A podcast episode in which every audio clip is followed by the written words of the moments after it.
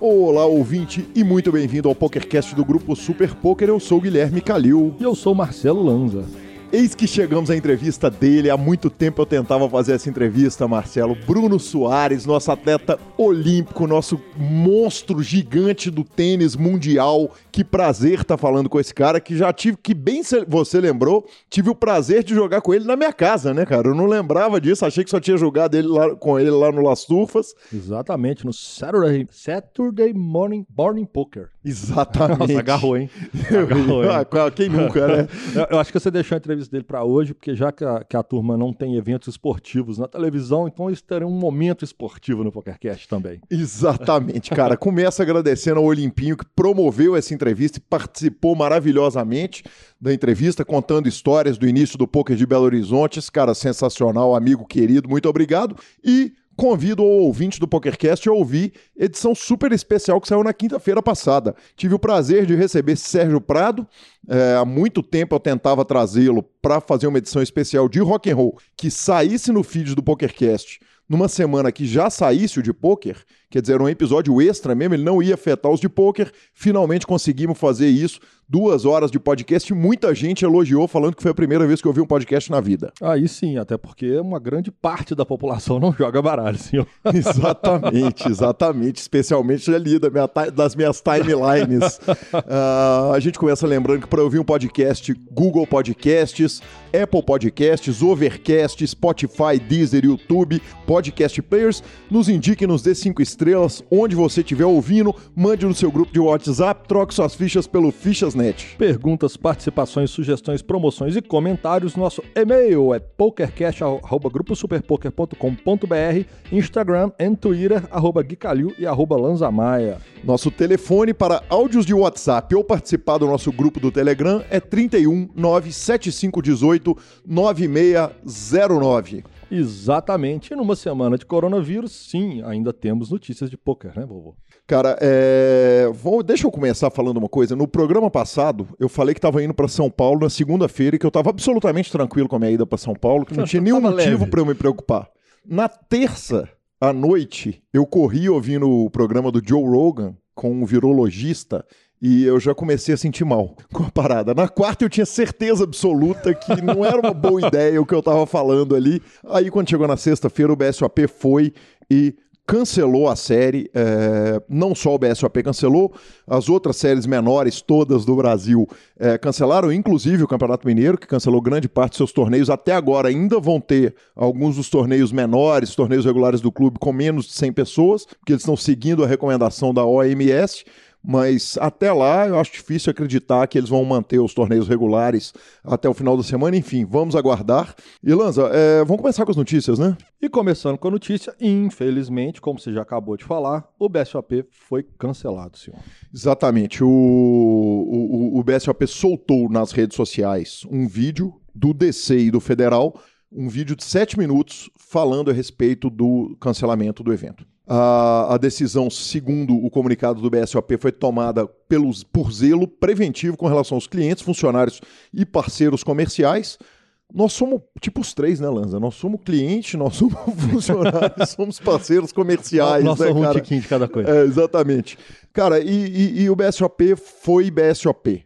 E sendo um torneio do PokerStars, além disso, ele foi PokerStars também. É, o cancelamento veio com a seguinte notícia: quem ganhou o satélite Full Package, que inclui hospedagem, é, vai receber o valor total da conta, é, é, o valor total na conta de hospedagem, de tudo, de entrada é, na conta do PS, mais o reembolso das passagens aéreas que utilizariam para ir para o evento.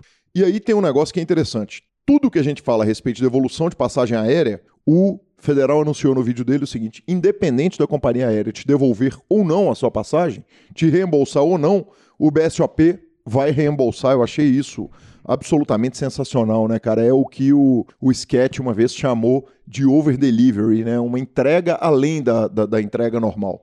É, Para quem ganhou o, o satélite só com assento, terá a inscrição devolvida, mais aéreo e hospedagem reembolsado.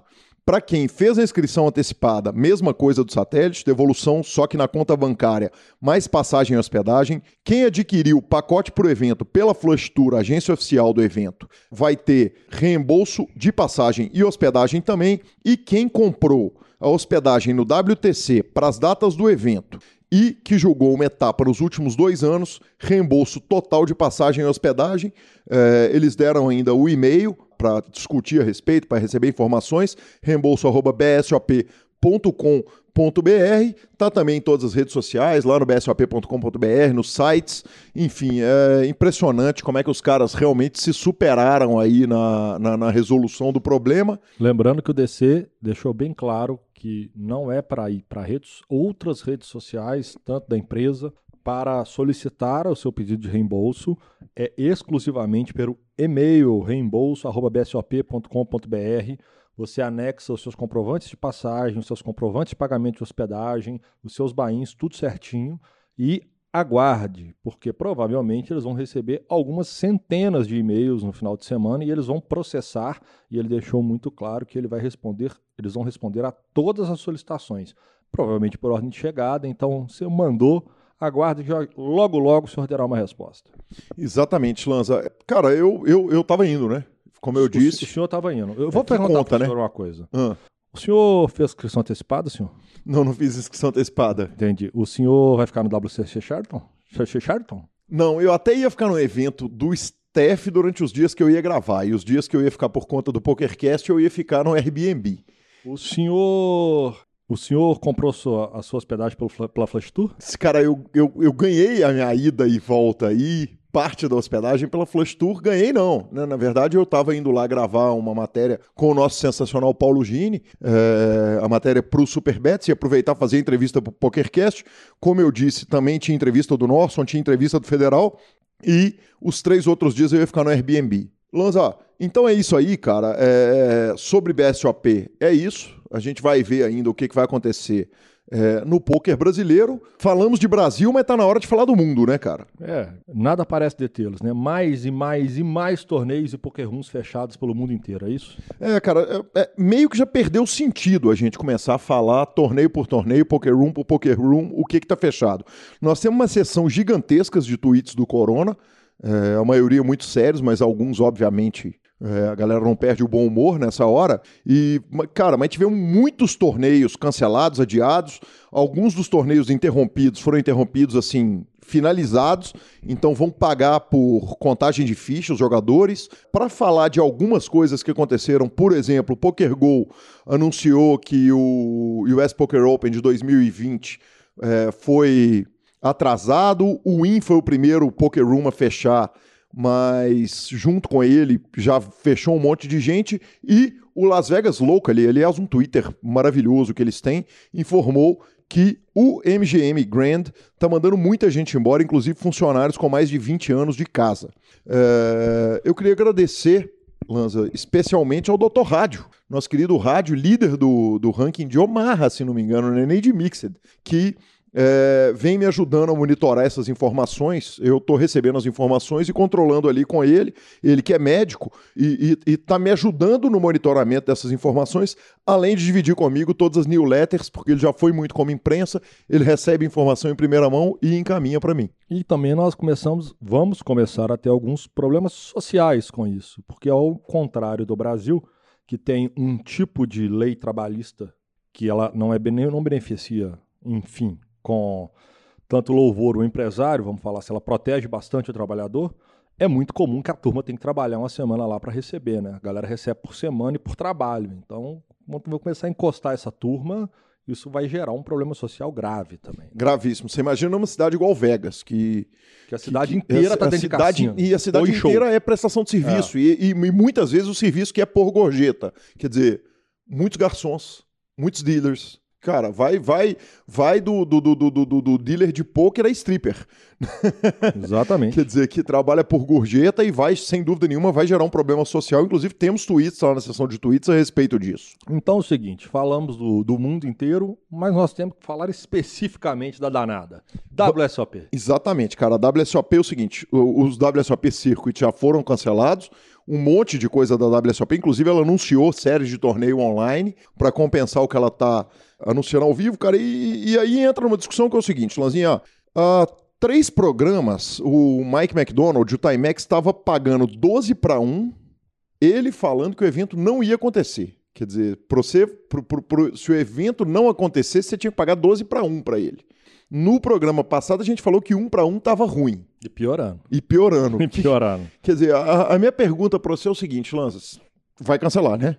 Chance grave e eminente. É, eu acho que hoje a conta. Se, se você considerar que mais importante até do que a confirmação do cancelamento é a incerteza, então a, acaba que, vamos supor, a, ao que tudo indica, né? É, a pandemia ela tem um surto e em 60 dias ela deve estabilizar e começar a cair, as coisas vão começar a voltar ao normal.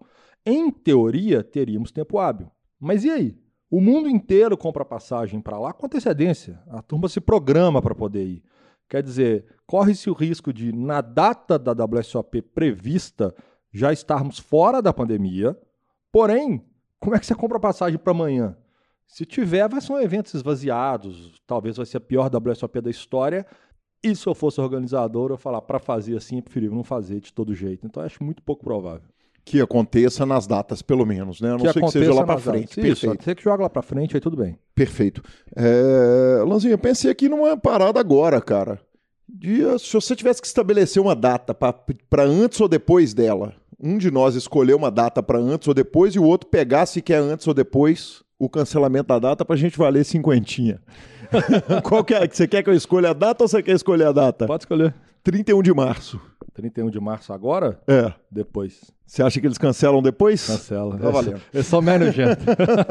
Beleza, tudo bem. Uh, Lanza, então vamos lá. A gente começou a falar a respeito do, do Timex, daquele 12 para 1 dele. Você apertou bem nesse 31 de março, hein? Você foi numa gaveta complicada. Eu, né? eu acho que é uma data boa, Se cara. Se fosse ali pelo dia 23, era mais, mais sossegado para mim. 31 é close, hein? Você quer virar? Quer não, inverter? Quer escolher não. uma data para eu pegar antes ou depois? Eu, eu não quero não, porque eu acho que, da mesma forma como o Japão, que é a Copa do Mundo do esporte até agora, eles segurar, estão segurando até o último segundo para poder cancelar. Eles que acho que também vai ser cancelado, mas eu acho que eles vão esperar o máximo possível, assim, até não ter mais como para poder cancelar. Beleza, só para deixar é, esclarecido o seguinte, ela tem que acontecer como ela aconteceria, né? Se tiver adiamento, ah, mas teve um evento lá, outro cai e tal, não sei o que, ganhei meu bet, claro. claro, né? claro. Uh, Lanza, então é o seguinte, a gente estava na discussão do 12 para 1 do, do Mike McDonald e o PokerShares, que é o site dele, abriu é, um bet de número de casos confirmados nos Estados Unidos até o fim de março de 2020. Na verdade, eles abriram uma série de,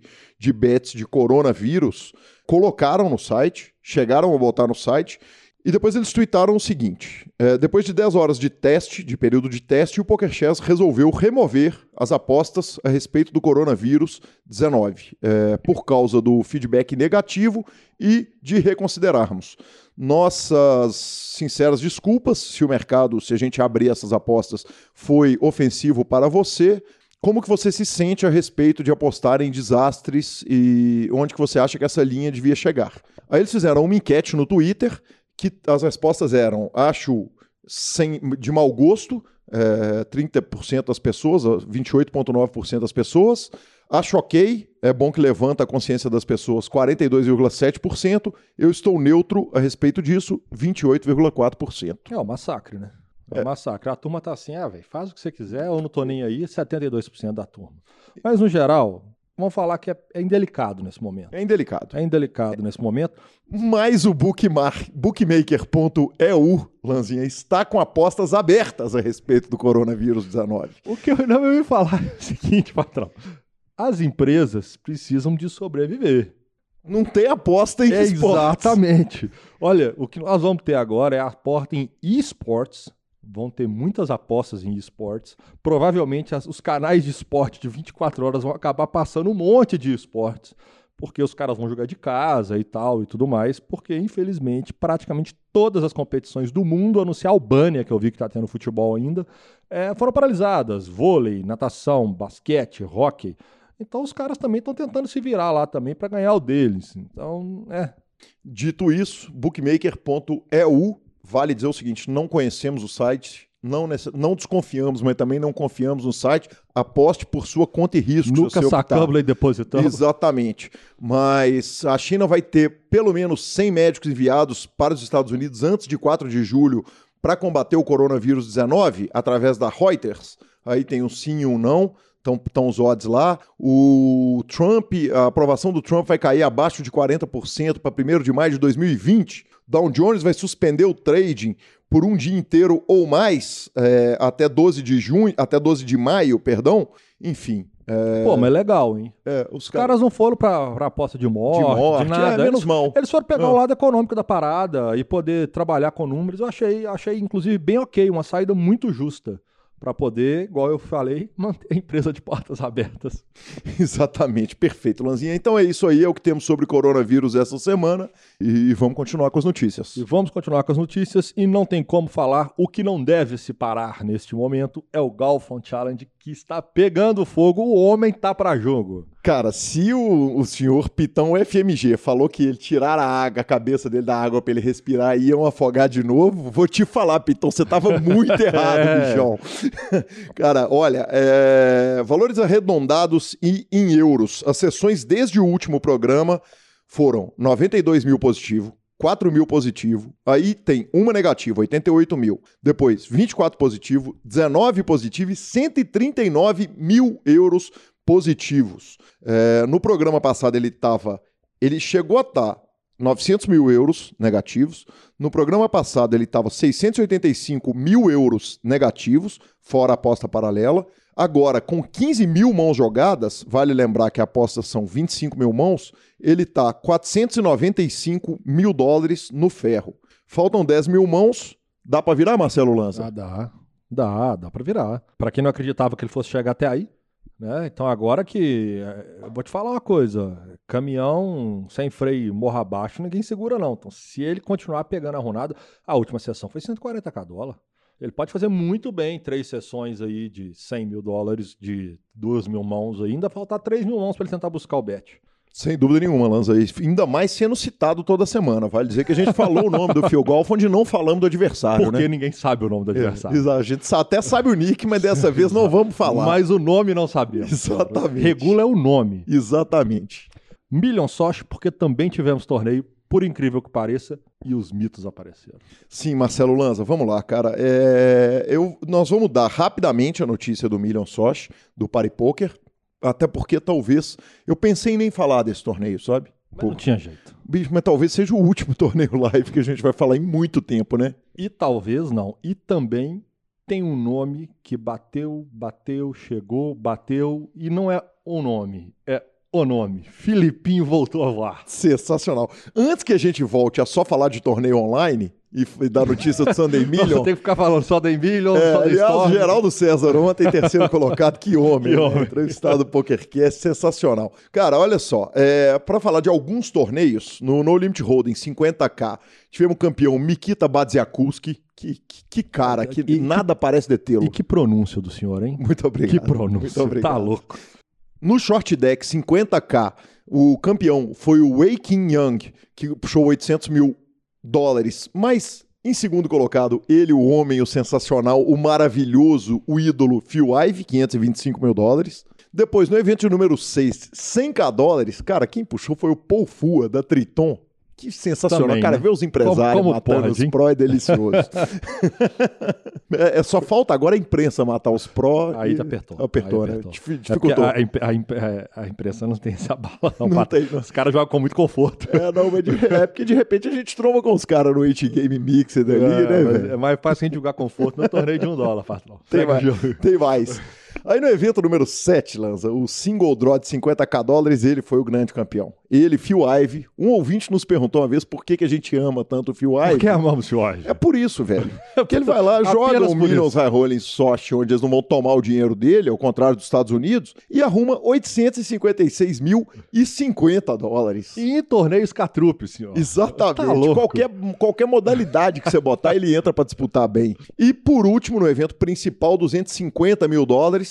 É, tivemos um, o que Eduardo Calil chama, aliás, o Eduardo Calil anda ouvindo o PokerCast, o que Eduardo Calil chama de Treads Up, que é o three-handed Treads Up é sensacional. É, sensacional, cara, essa frase é dele. É o, cara, ó, terceira colocação, Mikita Badziakuski, 1 milhão e 600 mil dólares. Segunda colocação, Christoph Vogelsen, o alemão levou 2 milhões e 400 mil dólares. E na primeira colocação, ninguém menos que ele, Timothy Adams, 3 milhões e 600 mil dólares, o cara simplesmente tinha cravado o Super High Roller Austrália, arrumado um milhão e meio de dólares, agora arruma mais, um pouquinho mais do que 3,5, para bater muito mais do que 5 milhões esse ano, e 2020 já deve estar tá acabando, então o ano dele tá ruim, né? É, não, agora já pode ficar tranquilo. Meio de março. ali, de boa.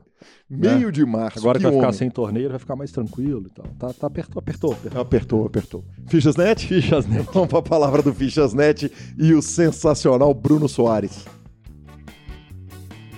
O Fichasnet é o seu parceiro para compra e venda de ficha nos principais sites de poker online. Chame o Fichasnet e avise que chegou até eles pelo PokerCast para participar de promoções super especiais para os nossos ouvintes. O WhatsApp do Fichasnet é 062 99837 1007 e lá você negocia suas fichas com os melhores preços. O Fichasnet trabalha com créditos do PokerStars, PariPoker, PP Poker, o Poker, EcoPays e AstroPay Card. Repetindo, o WhatsApp do Fichasnet é 062 99837 1007. O número está na descrição dos nossos programas. Fichasnet, confiança e melhor preço para suas fichas.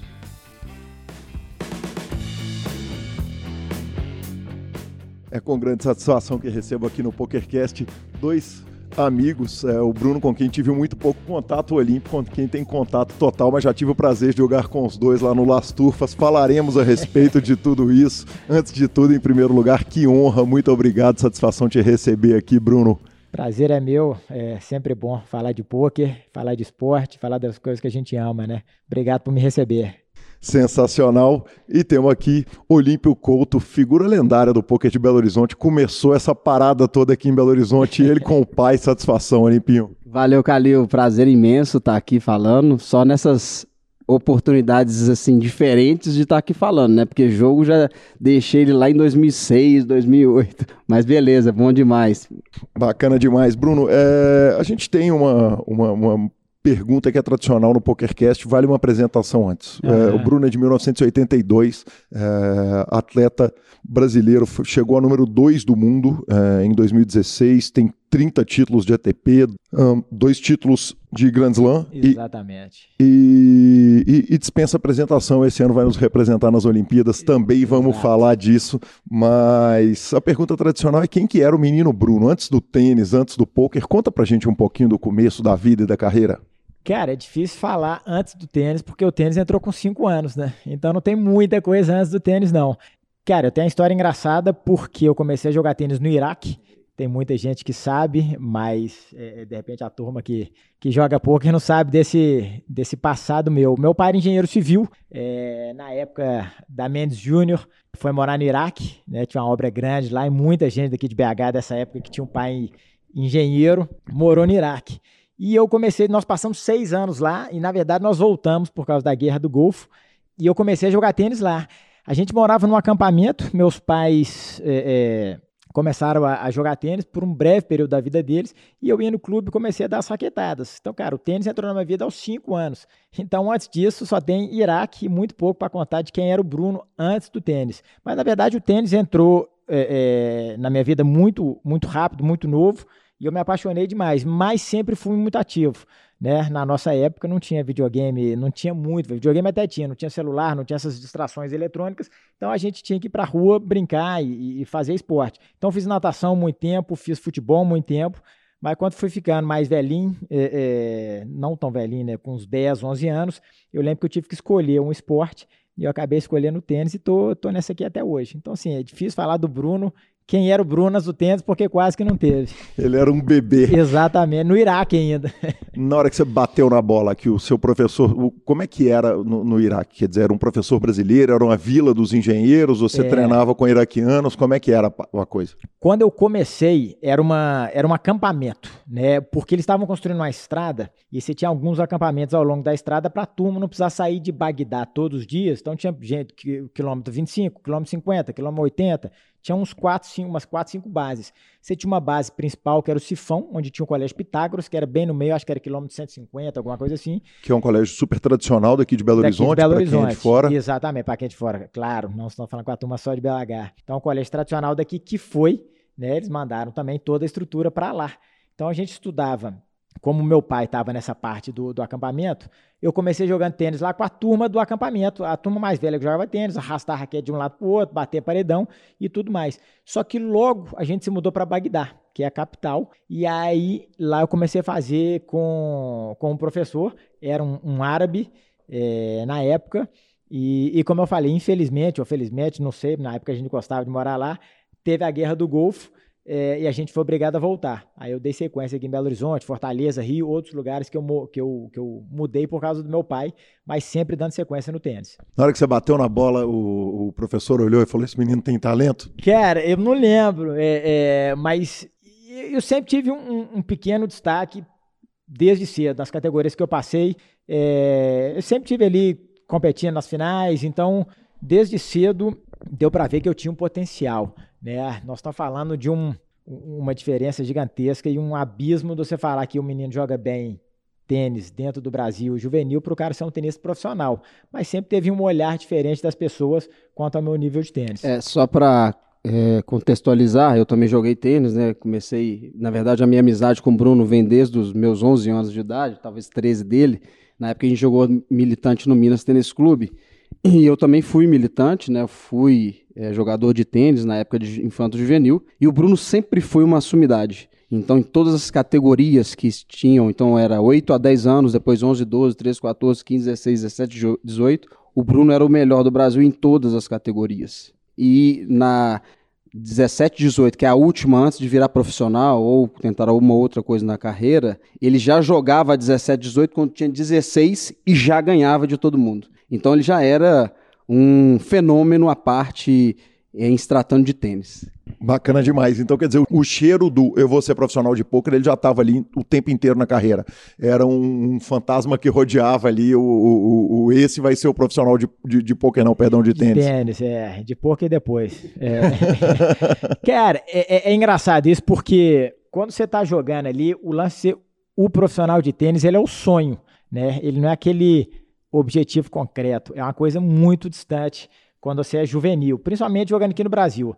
É, é como o Lipim falou, sempre tive um destaque muito grande aqui no Brasil. Com 16 anos, você começa a jogar lá fora. É, é, na América do Sul, eu ainda ia muito bem. A primeira vez que eu fui para a Europa jogar os mundiais, eu apanhei demais com 16. E aí isso foi muito bom para mim, que eu voltei e falei, nó, eu tô muito longe desses caras. Então, assim, ó, esquece o que, que eu tô fazendo aqui, eu preciso fazer alguma coisa diferente para voltar lá. Senão eu vou apanhar, vou apanhar de novo. Isso me incomodou e foi bom, mexeu comigo, que eu vi que eu tava né, alguns é, passos atrás dessa turma. Quando eu voltei com 18, já foi bem melhor. Então, assim, já estava mais preparado, já estava jogando de igual para igual para a turma. E aí vem a grande dúvida e a pior fase de um, de um tenista, que é essa transição do juvenil profissional.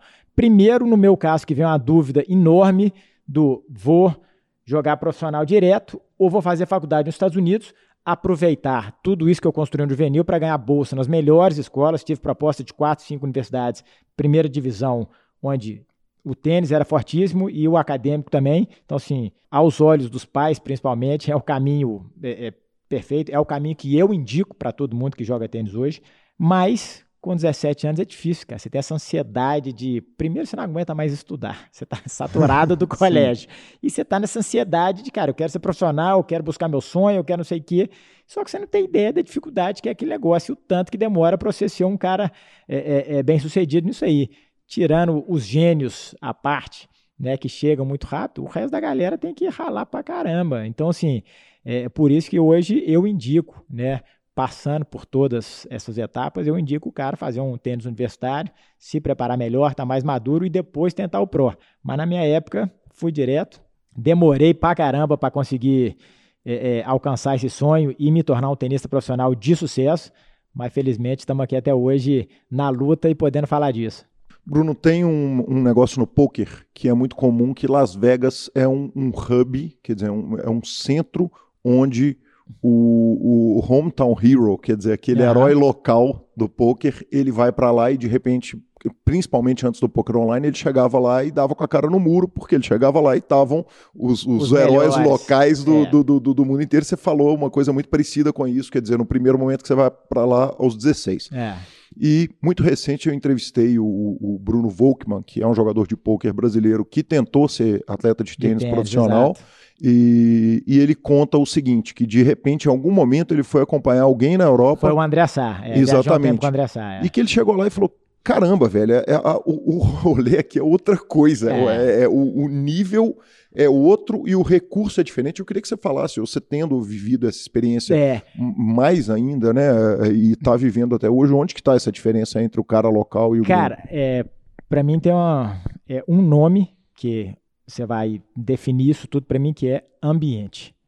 Não adianta. Por mais que você está jogando poker aqui em BH, você está jogando bem, você tem bons resultados, não sei o quê. Quando você chega em Vegas, é outro ambiente. A dinâmica é outra, é outros caras, é, o nível é outro, tudo te puxa para cima. Então, como você falou, você chega lá, dá com a cara na parede, mas se você ficar lá e se você for bom, você vai chegar nesse nível, porque você é puxado para cima. A coisa é outra, mas se você está sendo estimulado e você tem talento, disciplina, né, tudo aquilo que precisa para chegar lá, você vai acabar chegando. E a mesma coisa no tênis, é ambiente. Eu não consigo recriar aqui em Belo Horizonte, cara, a gente tem um, um centro de treinamento aqui com 200 meninos.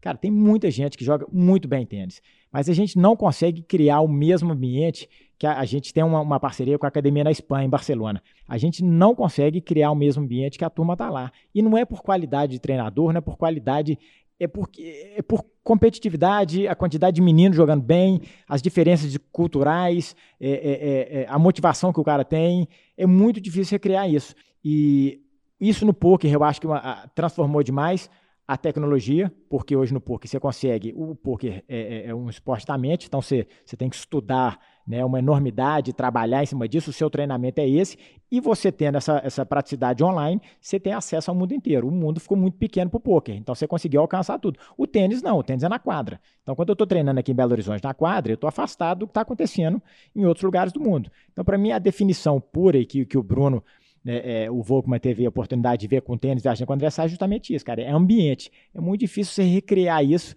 né, principalmente países como o Brasil, da América do Sul aqui, que nós estamos muito longe da realidade, que no caso do tênis é a Europa hoje. Perfeito. É, você está hoje com 38 anos e aí tem uma grande diferença entre o poker e o esporte atlético, que ah, no poker é o seguinte, o cara pode aprender aos 40, pode aprender aos 50, é. e no caso do esporte a gente vê, por exemplo, para citar o exemplo local, um, um, um júnior, juvenil, um menino que treina no Atlético, comparado a um menino que treina no Vila Nova, um treina o dia inteiro, é, em dois turnos, cinco dias por semana. O menino que treina no Vila Nova treina três vezes por semana à tarde. É. É, quando você olha para a sua carreira como tenista e, e, e com o sucesso todo, é, é, com tudo que você conquistou e continua conquistando, e se, se, tudo der certo, vai trazer a medalha para a gente lá de Tomara. Tóquio. Você olha e fala: talvez se eu tivesse tido, em, em vez de, de ter treinado a minha infância aqui em Belo Horizonte, se eu tivesse ido treinar na Europa, poderia ser ainda muito maior? Com certeza. Isso aí eu tenho assim, a total certeza. Eu tive a oportunidade com 18 anos, quando eu acabei minha carreira juvenil, é, eu acabei entre os 10 melhores do mundo e, e fechei alguns contratos na época e me ofereceram uma, uma oportunidade de treinar na Espanha, em Barcelona. Eu lembro que na época eu recusei, que eu queria fazer minha base aqui no Brasil, acabei indo treinar no Sul.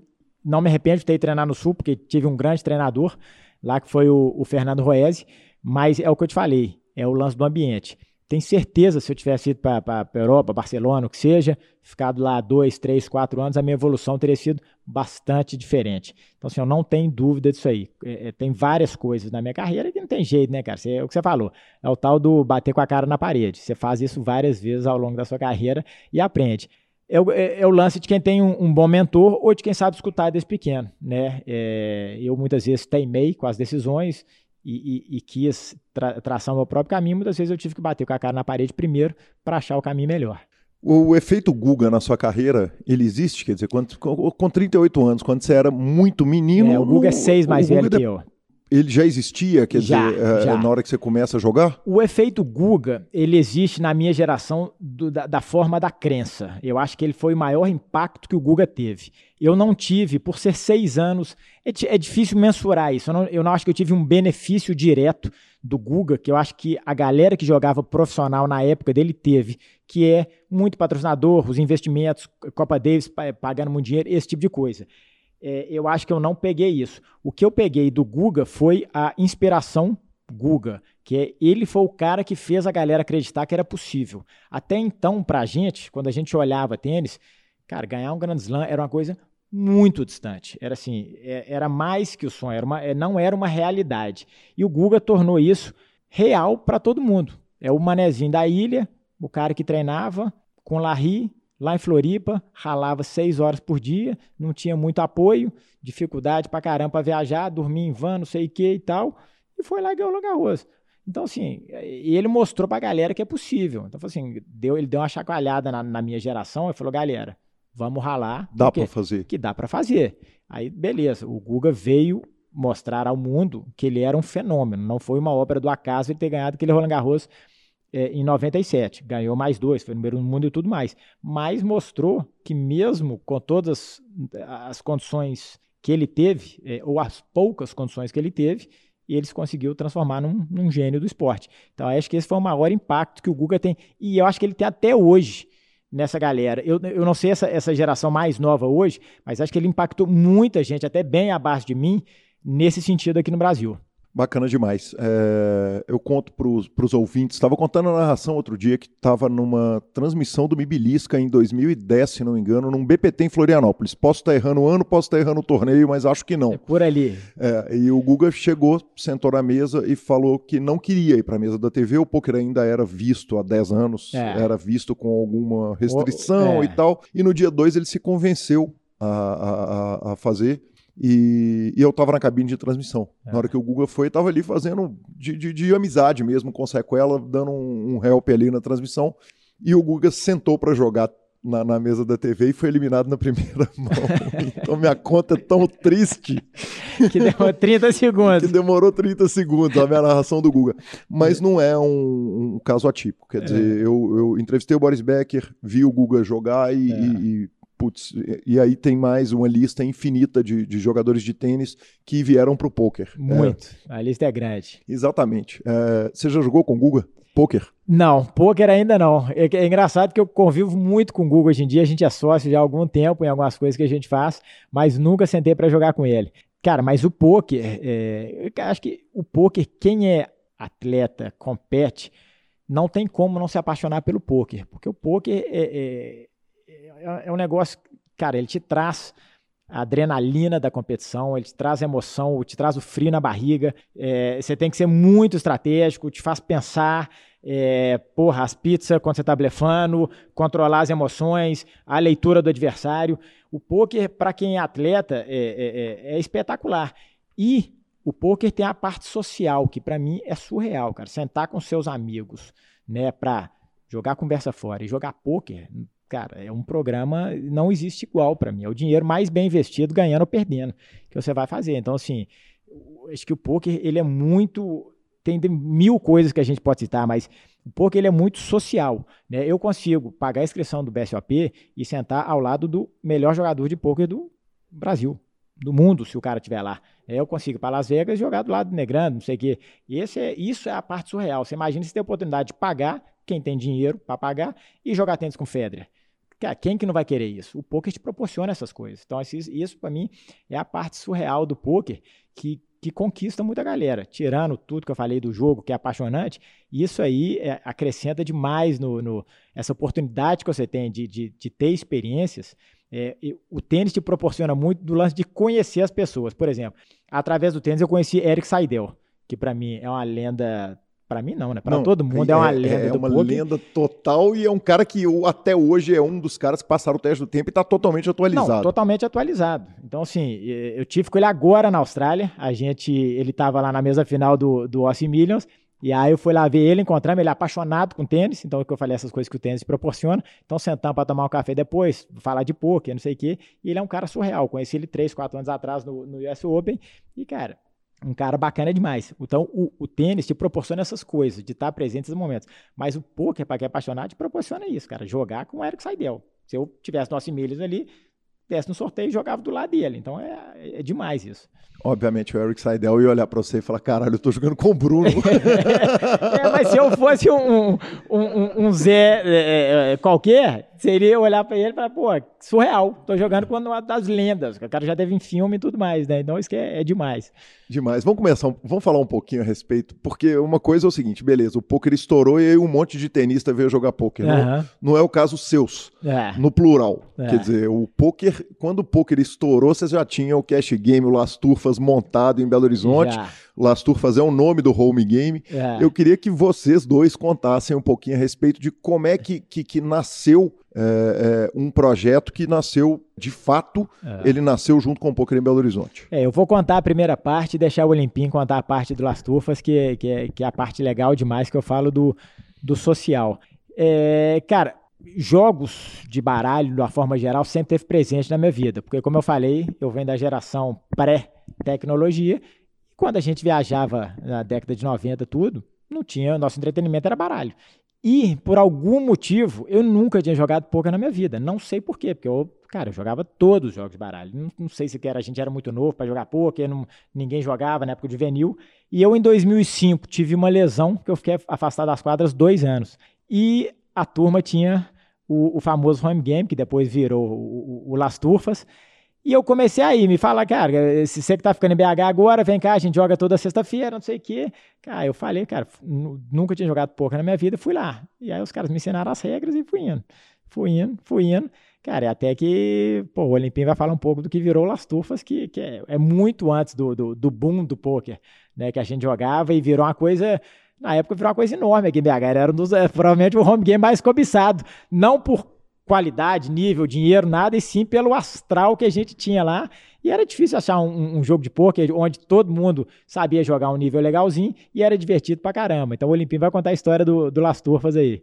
Então, é engraçado falar, né? Porque pôquer, né? Na verdade, eu cresci vendo meu pai jogar pôquer, né? Meu pai, o famoso Olimpão, né? Dois Olímpicos no poker era difícil. Mas o Olimpão jogava poker e jogava poker cinco cartas, aquele tradicionalzão, né? Pé de carta, troca duas, troca três e vai. E eu cresci sentado no colo dele e, vendo ele jogar duas, três vezes por semana e tal. E aí a gente começou a jogar, obviamente. É, eu já jogava tênis nessa época e, igual o Bruno falou, não tinha muita tecnologia. Então a gente, entre torneio outro, em chuva de jogo, a gente ia pro baralho. E a gente começou a jogar o poker, obviamente, inicialmente com os cinco cartas. E aí aquilo foi tomando gosto, a gente foi juntando algum, alguns amigos em comuns e fazendo um home gamezinho lá em casa mesmo, lá em cima, lá na rua Turfa, dentro de casa é, mesmo, né? É, é, daí vem o Las Turfas, né? é, né? Da Rua Turfa. É, no, Rua no, Turfa no Gutierrez, no né? Gutierrez, um bairro de, de Belo Horizonte. É. Então, a gente começou a jogar lá, um home game em casa mesmo. E aí eu lembro que a gente começou a já fazer uma adaptação no, no poker de cinco cartas. E quem trouxe uma das, dessas adaptações foi o nosso, o nosso amigo Castanha, que estava formando nos Estados Unidos através do tênis também. Algumas é, variações que a gente chamava de brincadeirinha. Então, quando saía algum prêmio que a gente chamava de for para cima no, no cinco cartas, for, street, é, com baralho capado, 6 a 10, né? E aí, quando tinha muita gente, a gente colocava o 5 para dar carta para todo mundo, todo mundo poder trocar carta. E aí o Castanha já trouxe numa das vindas dele para Belo Horizonte, para o Brasil, né, em férias americanas, ele trouxe algumas variações do poker já dos Estados Unidos para a gente adaptar nos cinco cartas. Que quando saía um for, a gente fazia uma espécie de brincadeirinha, que na verdade ele estava trazendo uma espécie de flop, que não era o Texas Hold'em ainda na sua essência. Então a gente já começava a brincar isso em 2002, 2003, já com alguma coisa vendo flop nessa época. E a coisa foi tomando gosto, a coisa foi andando um pouco mais, a gente já começou a ver um pouco de transmissão em ESPN, a gente começou a adaptar já o poker já para Texas Hold'em, a gente já esqueceu o Five Card, e a gente a coisa começou a ficar tão grande que a gente começou a descer para o salão de festa. Então, em 2004 a gente já desceu para o salão de festa, criou um grupo de um grupo de amigos de poker chamado Las Turfas, no qual a gente jogava todo domingo é, religiosa, religiosamente às 6 horas da tarde e 5 para 6 estavam lá, 30 pessoas, 20 pessoas. E eu acho que talvez aí seja a primeira casa de poker, uma coisa mais estruturada É, de poker provavelmente foi. do Provavelmente Brasil, foi. não sei, mas de Belo Horizonte com É. toda certeza, É. né? Então aí a gente começou aquele é, boca a boca começou a, a trazer pessoas que já eram entusiastas e gostavam muito do poker É. a frequentar lá em casa. Cara, era engraçadíssimo. tinha- tem várias passagens boas, mas enfim, a gente começou a fazer ranking. A gente cavalava, a gente juntava um pote de dinheiro para pagar alguns, alguns torneios de domingo para aqueles caras que estavam jogando melhor, né? Os destaques, Os é, destaques, tinha muita assim. coisa. Cara, foi uma coisa assim surreal. A gente É. fazia ranking do ano. A gente esperava para chegar segunda-feira para ver quem estava no primeiro do, do ranking na segunda-feira. Os caras, os segunda-feira. caras são muito diferenciados. Oli- Olimpinho e Castanha, muito diferenciado. O negócio era muito profissional. Era muito profissional mesmo, era muito legal. É. E a gente foi nessa levada aí, enfim, até meados de 2009, 2010.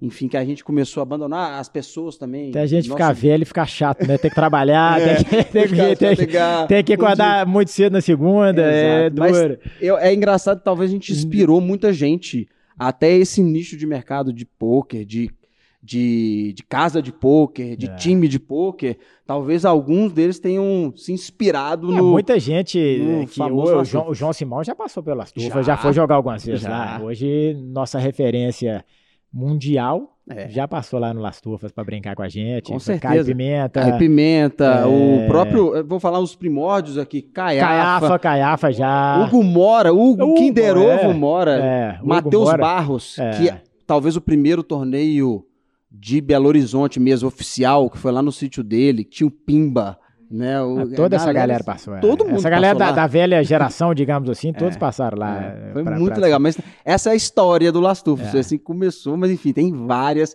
e igual o Bruno comentou, o social do poker, tem cada história ali. É, Por exemplo, a gente já teve ilusionista no nosso, no nosso Lastufo, mas enfim, isso fica para um outro vai- assunto. Eu preciso de uns quatro, é, é, Uns quatro programas, pra- exatamente, pra falar, falar. das histórias do Las Turfas. É, eu acho que uma coisa que, que aponta bem é, um- o, o- o tamanho e a importância do Las Turfas no início do poker, se não me engano, é, posso estar errando o nome, mas se não me engano era o Joãozinho, cujo nome no PokerStars era João.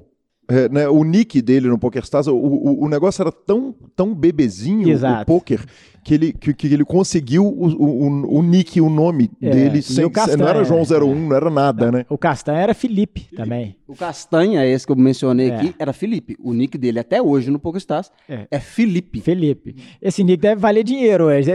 Ele só precisa que um profissional top que chama Felipe, que o cara vai querer comprar esse, esse O nick. problema, o problema é que ele não é igual domínio, né? Não pode Exato, vender. não né? pode vender, né? senão, senão é banido. Mas, cara, é surreal. Os É. caras tinham um João e um Felipe no PokerStars. Isso mostra bem o, o que, que era o início. E- É. E, aí, justiça seja feita, eu conheci o Bruno lá e, Exato. cara, tenho muito orgulho de ter participado daquilo, daquele momento Ah, que depois. Todo mundo passou é, por lá, foi bom demais. que depois andou, caminhou para os primeiros torneios onde rodávamos o baralho ali, né? Os É. torneios em Belo Horizonte, não tinha dealer, não tinha nada. Que Exatamente. coisa maravilhosa. Você conhece o poker, você tá no Las Tufas, você tá rodando o mundo jogando tênis. Aham. O que você aprendia no Las Tufas, você usava para tomar um dinheiro dos meninos? Cara, na- naquela época foi legal, porque uma das coisas que aconteceu, teve muita troca de informação lá. Então a galera. Lá no Las Tufas Lá no ou lá no circuito? Não, não, no Las Aham. Tufas, onde eu comecei. Então a gente, a galera que jogava o Las Tufas, é o que eu falei, aprendeu a jogar num nível legal, porque vinha toda essa galera que estava super conceituada e falava, cara, lê esse livro, faz isso aqui, eu vi esse, esse programa, olha esse vídeo no YouTube. E a galera via, porque todo mundo era apaixonado com, com poker lá e a galera assistia. Então vinha, pô, Hugo Mora e falava, cara, vi um vídeo no YouTube, jogador tal, não sei o que, assiste lá que é surreal. Aí você vinha, ó, cara, assiste esse cara jogando. Então, assim, a gente trocava muita informação no Lastufa. A gente sentava lá e falava de poker oito horas seguidas. E com essa galera que vinha, aí, como eu falei, o Olimpinho e Castanha estão sempre à frente desses negócios também, né? O Ca- O Castanha tá vindo dos Estados Unidos, já trazia muita coisa, então estão sempre pesquisando. Então a gente saiu de lá com um nívelzinho de poker legal, e principalmente nessa época. Nessa época, cara, pouca gente sabia jogar poker Pouco legal. conhecimento virava muito dinheiro, Muito né? dinheiro, pouquíssimo conhecimento. Então, assim, quando você ia para um torneio de tênis, que a galera não tinha acesso, cara, era, era fácil. Então, assim, era bater, exatamente. Então, assim, muito torneio na época que, que fazia em torneio de tênis, cara, quase ninguém sabia jogar. Então, pra gente era. Não, não, não deu para monetizar isso aí, porque a maioria era brincadeira. Mas é, dava para ver que a gente estava num nível muito mais avançado no, no âmbito é, é, recreativo, né? Digamos assim. Não deu para monetizar dinheiro que fazia grande diferença na vida, mas dava para arrumar um ali. Não, dava para arrumar, dava para. Dava... imagino que na época, mesmo lesionado, devia dar vontade de ir pro torneio para pegar o joguinho. Não, dava, cara. Na época ali, é o que a gente falou, foi muito no início, cara. Eu lembro cara, quando começou o Paripoker, esses negócios, a gente, a gente tava em todas. Eu lembro direitinho, os meninos chegavam e falavam, fica domingo, cara, tá abrindo um site, você não acredita, pare pouca, não sei o que, tá dando 50 dólares. Pum, segunda-feira, velho, tinha 20 caras do Lastufas com 50 dólares jogando lá no Paripoker. Então, é, esse é o tanto que o, o Lastufas estava no início dos negócios. Vários sites, nós pegamos promoção de PokerStars, dando dinheiro.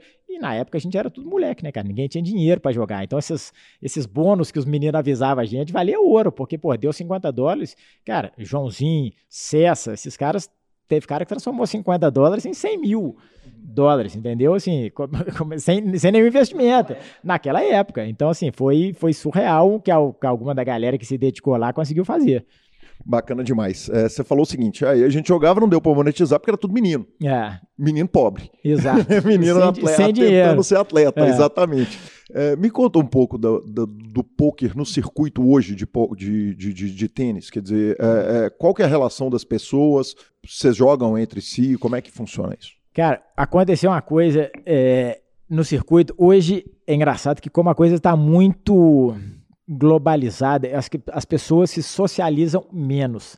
Então, antes tinha mais coisa assim. Vamos botar aqui até, sei lá. Eu não sei se a turma socializa menos ou a turma está mais ocupada, eu não sei o que, que é.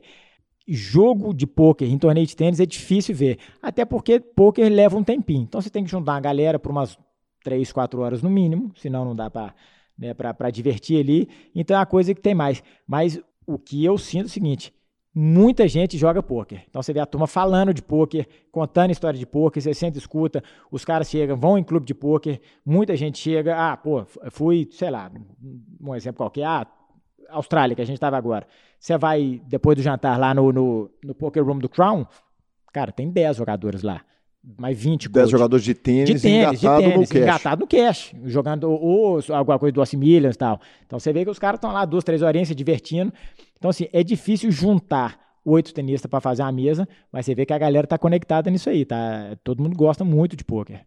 Quem que são os tenistas que a gente não sabe que jogam pôquer? Porque o Nadal, Boris Becker, Guga, Vanessa Menga, Bruno Soares, a gente sabe que, que, que, que jogam. Quem Cara... que a gente não sabe, que, que, que, não faz essa divulgação, mas que, que, que gosta, que você já pode trocar uma ideia ali? Cara, tem muita gente, assim, ó, o Feliciano e o Mark Lopes, que são dois espanhóis, jogam muito. Esses vão todo dia lá no Crown. É, cara, mas tem muita gente, cara. Tem muita gente que gosta, que gosta de poker. É difícil de cabeça aqui. É, eu sei que os franceses jogam bastante. Monfils joga.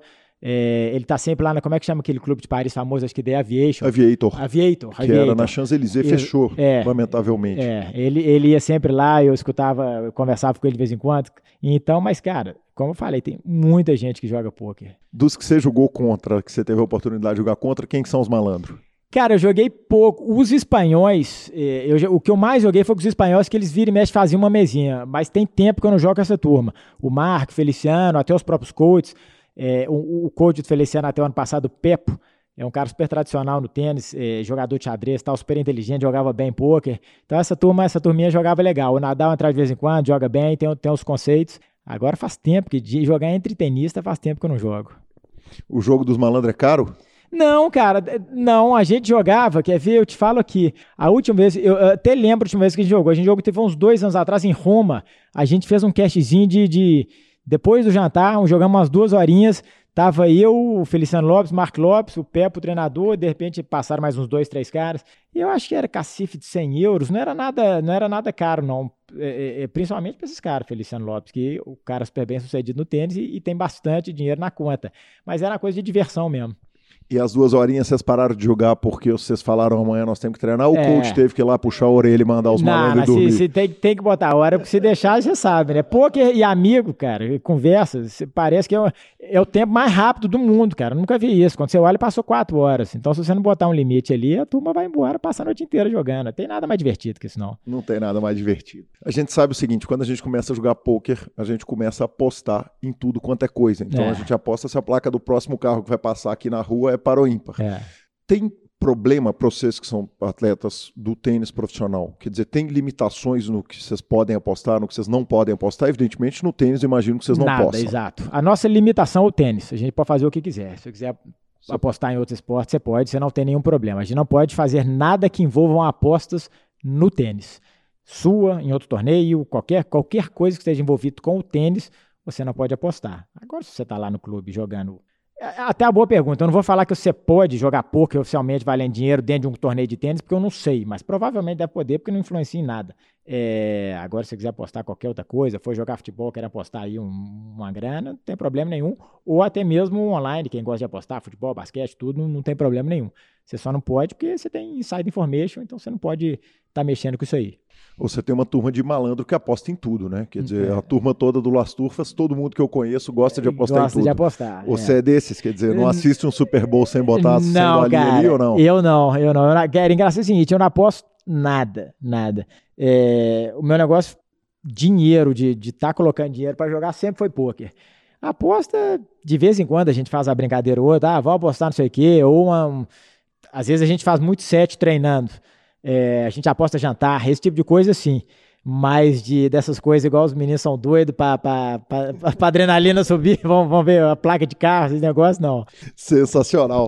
É, Olimpinho, em algum momento vocês erraram, hein? Na formação do malandro, porque ele devia estar tá apostando em tudo. Né? Exato, né? é, essa parte eu perdi. Exatamente. É foi no dia que ele viajou, né? É. Sensacional eu ouvi você falando o seguinte, é, numa entrevista recente que eu te ouvi, uma entrevista até que as pessoas estão fazendo pergunta em diversos idiomas e você está respondendo em português, então imagino que devia ser algum tipo de coletiva. Uhum. Desse ano, de janeiro, alguém, um jornalista vira para você e pergunta a respeito do seu ano passado, você falou, olha, eu comecei o ano bem, terminei o ano bem, eu senti que eu joguei bem ao longo do ano, mas não foi, meu, foi talvez o meu pior ano é. em termos de ranking. É. Tem variância no tênis? Quer dizer. Tem demais, tem demais. Eu acho que a variância ela está em, tudo que você faz competitivo. É, você tem variância. É, obviamente, quando você fala disso no poker, ele é muito visível. Né? Você está monetizando tudo que você faz ali o tempo todo.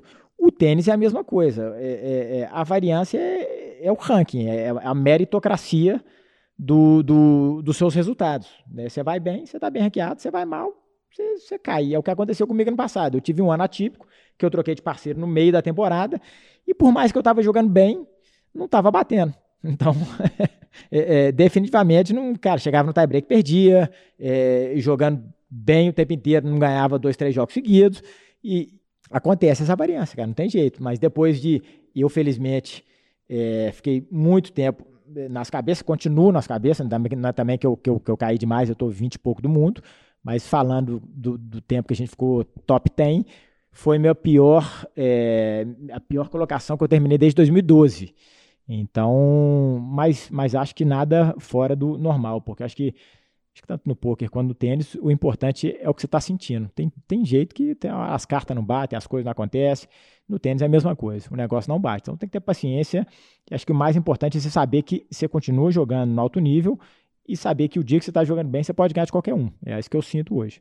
O efeito de sorte ele está onde? Na hora do sorteio das duplas, numa bola que bate para é, dentro ou para fora? Eu acho que no, no o tênis o maior fator sorte é o matchup. O que, que é matchup? Né? O head-to-head com, com pessoas. Vamos botar um exemplo aqui, nós três, né? Bruno, Calil e Olimpim. De repente a gente é do mesmo nível.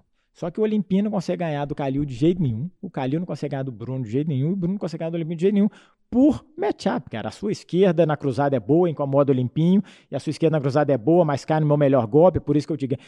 Isso é matchup. Então, muitas vezes, você cai numa chave dura mas que são caras que você gosta de jogar e tem um head-to-head favorável, tem confiança, e muitas vezes você pega caras que você não gosta de jogar, e por mais que nós estamos falando do, do alto nível e todo mundo é muito parelho, matchup é uma coisa muito importante no tênis. Então, se você não é um Federer, um Nadal, um Djokovic da vida que atropela todo mundo até jogar um contra o outro, o tênis, principalmente as duplas, a margem é muito pequena. Então, isso aí faz muita diferença. Esse é onde é que está o lance da, da sorte no tênis, para mim, que pode fazer muita diferença no final das contas. Um bom matchup, a chave abrir que a gente fala, né? Isso aí faz muita diferença. De repente você pega duas primeiras rodadas duras no Grand Slam e você tava com a chave duríssima, mas o cabeção perdeu para os caras que, pô, não deveria perder, acaba abrindo sua chave na terceira, quarta rodada, e essa aí é o fator sorte no, no, no tênis. Perfeito. Outra coisa que eu te vi falar nessa mesma entrevista é o seguinte: é... alguém brinca que se colocasse os caras do single na dupla, é. que teoricamente eles teriam uma vida fácil, e que você destruiu todos os caras do single em duplas é. no, no, no, no, num período muito curto. E você falou, eu tô ali abusando do, de onde eu sei que os caras vão errar, quer dizer, é. a gente está forçando o cara ao erro. É, dá para fazer uma analogia disso com o jogo de pôquer? Não, dá. Eu acho que, é, vamos botar assim, acho que a analogia é, o cara que é muito bom de Roden vai engolir a galera de Omar? Não. Uhum. Então, assim, é, é mais ou menos isso. O cara vai saber jogar no alto nível? Provavelmente. Ele vai engolir essa galera porque ele é muito bom no Roden? Não. Então, assim, ele vai ser mais um do boro da turma do Omarra. Vai conseguir encarar essa galera? Vai. No, na, na, dupla é a mesma coisa. Então é o seguinte, a turma fala, ah, o Federer, Nadal, Djokovic, esses caras jogam pouca dupla, não sei o quê, se eles jogassem, destruiriam. Não. Eles seriam muito bons também. Provavelmente jogar a Grand Slam, provavelmente já estar entre os 10 do mundo, 5 do mundo, até ser número 1 do mundo. Mas é outra coisa. Eles vão jogar com todos os duplistas bons e vai ser 50-50. Uhum. Eles vão ser muito bons, porque se eles se dedicarem a isso, eles são caras diferenciados. Mas é, é, não é como na Simples. Então, é outra coisa. Então, Nadal hoje tem um abismo pro resto da galera da Simples. Se ele começar a jogar dupla, não vai ser um abismo. Ele vai estar tá no bolo dessa galera. Vai ter 10 caras que podem ganhar dele a qualquer momento ou mais. Uhum. Então, essa é a grande diferença. Então, assim, ó, eu tenho head-to-head com esses caras, é, é, eu acho que todos positivos. Não, não sei se eu tenho algum negativo. Mas, assim, poucas vezes. Com o Djokovic, o Murray eu joguei mais, com, com o Federer eu joguei uma vez, ganhei. Com o Nadal eu joguei uma vez, ganhei. Então, assim, é, eu sou melhor que eles? Até acho que não. Mas estamos todos no mesmo bolo. Né? Então, assim, não é o comparativo das simples, onde eles têm um domínio absoluto. Se eles forem para a dupla, é outra história. Essa é, é, a grande diferença. Um cara, com a comparação com, com, com o é essa aí. O cara do Roden, do Omar e vice-versa. Perfeito, bacana demais. Me conta, vamos falar um pouquinho a respeito de tilt. Porque Vamos. o tilt do poker a gente conhece. É. O tilt do tênis é bizarro também, é. porque, é. porque, porque tem hora que. Olha, eu, eu não, não entendo de tênis. Eu sou de uma família de tenistas, é. todo mundo da minha família jogou tênis a vida inteira, menos eu. então eu engasgo até para falar grande slam. É. mas, mas o que acontece é o seguinte: é um negócio maluco, porque às vezes você vê um cara que está ali como estava contando aqui o Olimpinho, tá, tá, tá metendo ali para fechar um ponto, o cara faz uma dupla falta e vai tomar uma virada histórica é. que é inteiro no psicológico. Conta Total. um pouquinho como é que é. funciona esse, esse, esse dispositivo, como que vocês é. trabalham, onde que está o suporte psicológico para conseguir não tiltar e é. não vomitar as fichas ou vomitar o jogo de tênis. Exato. Cara, querendo ou não, o tênis também é um esporte da mente. O, o fator mental no tênis ele é absurdo é, assim como o poker. Cara, eu acho que tem várias formas, mas para mim nada como a experiência. Eu acho que você tem várias formas do, do no tênis, você tem o tilt do cara enlouquecer completamente e vomitar tudo. Eu acho que você tem o tilt do cara chegar no momento e ficar tão nervoso que ele não consegue mais pensar. Para mim é uma forma de tiltar também, deu bizil no jogo dele. O cara tá jogando super bem, de repente chegou ali no 4x4, o cara se encolhe inteiro, cara, e bicho, o jogo dele some. Então, assim, é, é, é tudo isso é trabalhado, mas para mim nada como a experiência. Eu acho que no, no poker é parecido, né? Você começar a entender que né, aquilo ali faz parte, né? É, é, aquela jogada que você fez errada ou aquele bad beat que você tomou, não sei o quê, você tem a oportunidade de aceitar aquela situação, né?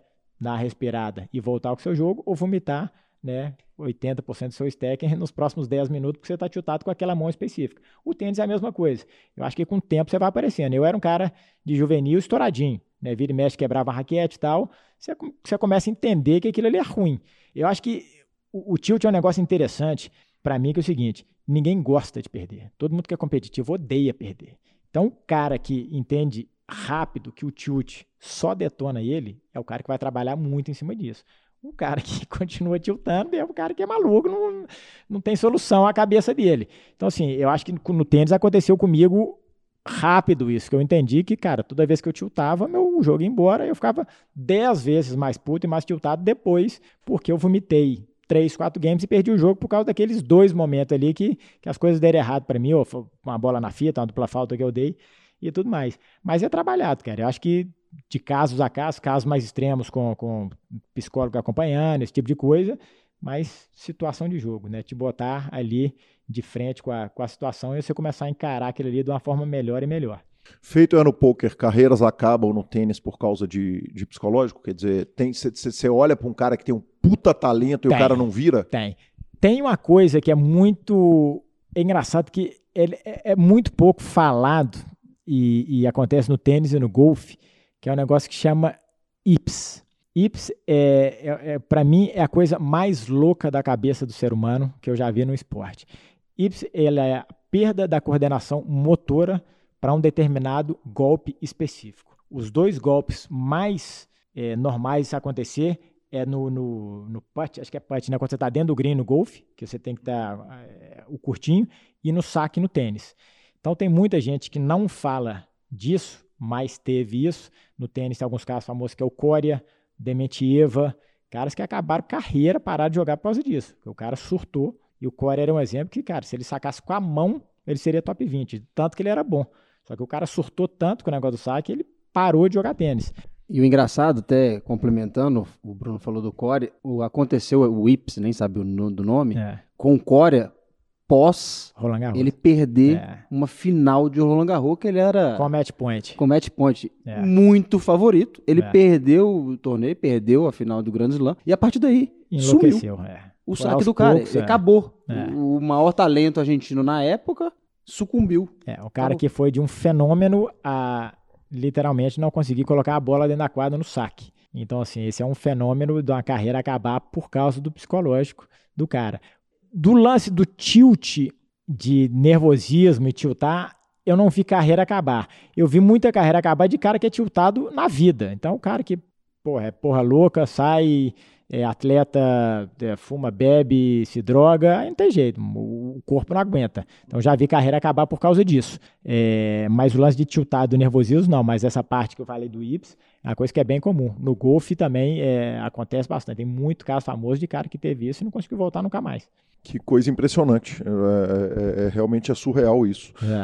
Bruno, evidentemente, você é um cara convidado para os torneios de estrelas e é. tal. Toda vez que você está no, no, no, num BSOP, num torneio grande, você vai ser convidado para o torneio de celebridades e tal. É, e uma coisa que você fala é o seguinte: você está caminhando para a última Olimpíada. Uhum. Então você está falando que você não vai ter mais um ciclo de quatro anos é. como tenista, pelo menos não para a Olimpíada. Ah. Você vislumbra para o término da carreira, quando ele acontecer, seja daqui a 3, 5, 10 anos, ter uma carreira, é, é, é, tratar o poker de, de, de, uma forma mais a sério? Porque eu sei, nós vamos falar é. que hoje o Bruno é empresário e vamos falar da Oakberry e vamos fazer o jabá todo. Né? Jabá né? completo. Vamos mandar é. o ouvinte gastar dinheiro com o Bruno, Exatamente, que tá vindo aqui doar é. esse tempo maravilhoso. Até pro nós. ouvinte poder recuperar depois esse dinheiro de mim no poker, né? Exatamente. Porque se eu não ganhar dinheiro, exatamente. não vou... Perfeito, maravilhoso.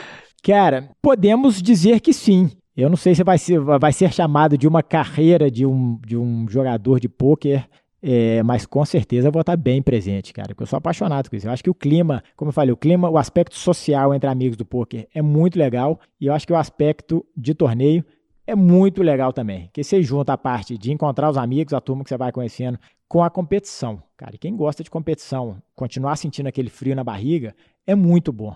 E o poker proporciona isso. Então, assim, tenho muita vontade de ir para Vegas jogar um, né, um WSOP, tá lá com, com, com a galera. Pô, o, o poker me deu grandes amigos também. A Kari é um deles que viciado em tênis, adora tênis. Então, vira e mexe, nós estamos falando de tênis, estamos falando de poker. Então, com certeza, vou estar muito mais presente nisso aí. Agora, se eu tiver uns bons resultados, dá para chamar de carreira, né? Se eu estiver jogando mal, falo que é só diversão.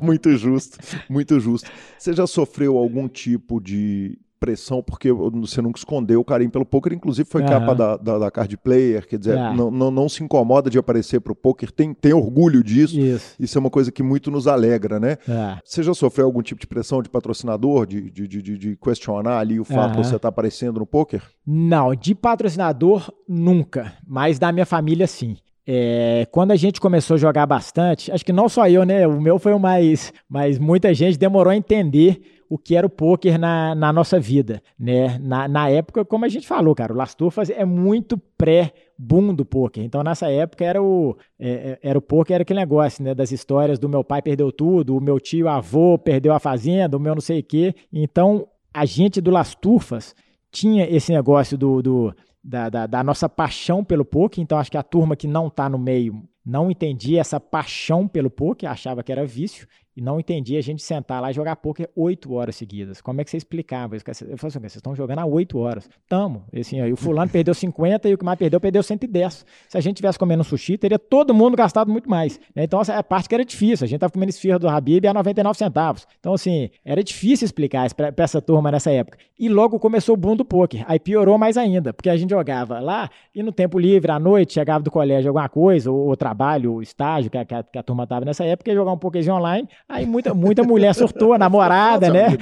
Aí, como é que explica esse negócio? Hoje já está muito mais avançado. Então você falou da. É, mas eu sempre tive muito orgulho, porque eu acho que eu, eu me sinto parte desse movimento que, que transformou o poker nesse esporte. Então, assim, pô, eu lembro da época a gente jogar BSOP com 100 pessoas aqui em BH. Você vai no BSOP, Sim. hoje tem 5 mil pessoas. A gente jogou BSOP etapa aqui de BH com 100 pessoas no, como é que chamava ali? No Mercury. Mercury, 101 Exato, pessoas. 101 pessoas. campeão eu em terceiro. É, eu tava lá, entendeu? Então, assim, a gente é dessa época. A gente vê, pô, eu, hoje eu sou amigo do, do Federal, o cara que mudou a cara do poker, ou um dos, né? Teve muita gente responsável por esse, desse movimento, mas é um dos caras que liderou isso aí junto com outras pessoas. Então, assim, pô, eu lembro do Federal, de, da época que ele vinha aqui dando discurso, explicando pra turma. Então, você, você conseguiu uma liberação para fazer um torneio de poker, era um negócio. Então, assim, eu tenho muito orgulho de fazer parte disso aí, porque eu venho da geração onde o poker é o esporte da mente, e não aquele negócio das antigas que o cara, né, bebia, fumava, jogava e tinha as histórias do perdi tudo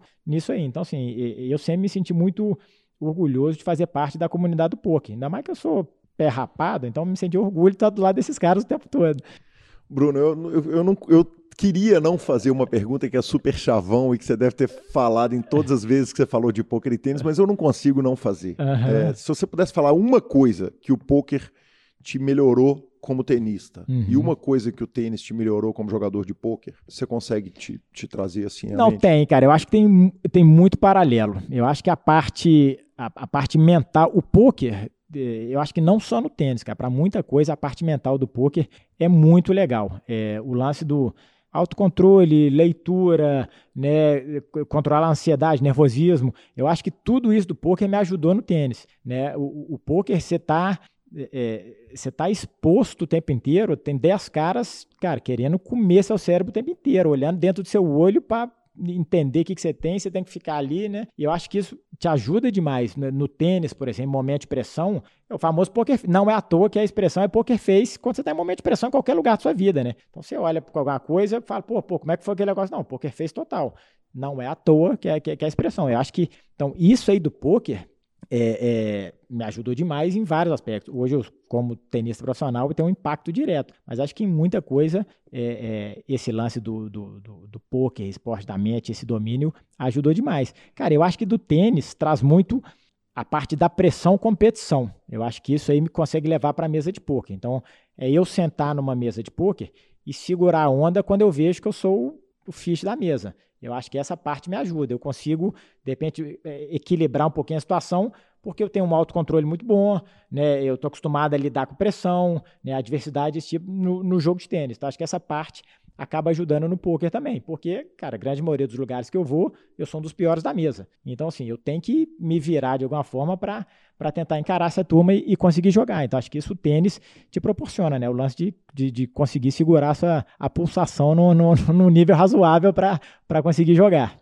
Legal demais, Bruno. E aí agora tem o Bruno, empresário, que a gente vinha conversando aqui antes de, de, de, dar play, na, antes de dar rec aqui no computador. É. E o Bruno empresário tá levando a sair para o mundo, cara. Conta pra gente, é a Oakberry, né, é, a marca? Oakberry, exatamente. Cara, é, eu sempre tive, sempre gostei é, é, desse mundo business, investimento, sempre procurei estar tá por dentro né, do que está acontecendo e, e, e diversificar meus investimentos mas para você diversificar seus, seus investimentos, você precisa ter o que investir. Né? Não demorei a conseguir fazer meu pezinho de meia, depois que eu fiz, eu comecei a. E o que eu falo sempre para a turma que joga tênis, para a garotada que está começando, uma das coisas que o tênis te proporciona, e é um dos seus maiores assets, né, cara? Uma das coisas que tem mais valor na sua carreira, é a quantidade de pessoa que você tem a oportunidade de conhecer quando você está no alto nível. Então, é bizarro. O tênis está muito presente em todo lugar que você vai. Então, CEO de grandes empresas, caras que são super referência na, na, na, nas suas áreas, são apaixonados com tênis e querem estar perto de você. E eu fiz grandes amigos através de eventos corporativos, esse tipo de coisa, conhecendo pessoas que são apaixonadas pelo tênis. Cara, e acaba sendo uma troca, né? Você conhecer, ficar amigo de um CEO de uma grande empresa. Pô, o cara quer falar de tênis e eu quero falar do mundo business. Então acaba sendo uma amizade super produtiva. Se você souber aproveitar isso aí, você vai aprender muito com, com o cara. O cara tem muita coisa para te passar. E querendo ou não, abre portas para algumas oportunidades de investimento e está por dentro. Açaí sempre foi uma paixão minha desde pequeno. Eu tomo açaí desde pequeno, sempre gostei muito, acho a coisa super saudável, tipo, atleta é espetacular. E eu sempre quis investir na empresa de açaí. A história da, da, da Oca que pintou, conheci a marca, fui lá falar com os caras. por incrível que pareça, não era de uma galera de tenistas. São caras que gostam de tênis, mas não são fanáticos, eles adoram futebol americano, outros esportes. Mas é uma galera jovem é, é, de São Paulo que acreditou no que eu fui vender para eles, que era, cara, galera, eu acho que tem tudo a ver ter um atleta nisso aí. Eu acho que a gente vai levar para eventos, né? Nós vamos difundir a marca, porque a marca dos caras, eu, eu, eu, me apaixonei muito pela marca dos caras. Primeiro, o açaí é top, a qualidade é top. Eu comecei como consumidor. E aí entendi o conceito, o que, que os caras queriam levar para o mundo e tudo mais. Eu falei, cara, tudo que eu quero, porque eu sou apaixonado com isso aí também. E eu estava acostumado já a viajar e tomar açaí porcaria pelo mundo, pelo mundo inteiro. Falei, cara, tudo que eu quero é botar um Oakberry em todas as cidades que eu vou, porque eu, eu vivo de açaí, eu tomo açaí todo dia. E aí juntei com os caras, resumindo a história bastante, os caras compraram a minha ideia e eu me tornei sócio dos caras nisso aí, nesse projeto. Cara, e hoje nós estamos, a Oakberry, é, felizmente, está arrebentando aí pelo Brasil e, e, pelo mundo também. Então, assim, a turma super satisfeita com, com, com, com o produto, com a marca. Então, estamos né, nessa veia business, tá, tá bem legal. Então, quem está escutando aqui a gente, toma bastante açaí porque é bom e Oakberry. E vai ter rakeback. Vai ter, é, exatamente. Dos dois jeitos, é para mim eu vou devolver tudo no poker depois. É, e você estava falando o seguinte: vocês estão no, no, no, circuito inteiro de Grand Slam. É. Então, no, tiveram no Super Bowl esse no ano. No Super Bowl, pois é. Então, isso era uma das coisas que eu, que eu fiz com a turma, é, é, que era uma das grandes ideias, que a turma comprou ideia, é, é, é, acreditou nesse projeto que eu fiz, é de estar nos grandes eventos. Nós começamos isso ano passado, a empresa, a Oakberry, é muito nova, é uma empresa que tem quatro anos só de, de, de, de mercado. Então, assim, a turma está arrebentando, mas é uma empresa relativamente nova. E a gente começou ano passado a levar para os grandes torneios. É, a gente teve dois grandes lãs, dois Master 1000, é, o torneio de Washington, teve alguns torneios Rio Open esse ano. Então, assim, nós estamos é, é, colocando nos grandes eventos. Na medida que a gente vai abrindo loja também nos locais, a gente vai procurando os eventos da região. E eu sou meio que o embaixador disso aí, por, por já estar no meio, já conhecer todo mundo. Então, acho que cria uma história muito legal para o evento de um cara que está lá participando de um Grand Slam, jogador, também é empresário, né? E está aqui com, com, com açaí e tem uma pegada muito legal que é a coisa saudável, né? Acho que torneios, os torneios têm gostado muito por causa disso. Estão muito acostumados a vender sorvete, cheeseburger, cachorro quente e tal. É bom, mas, pô, coisa saudável, refrescante.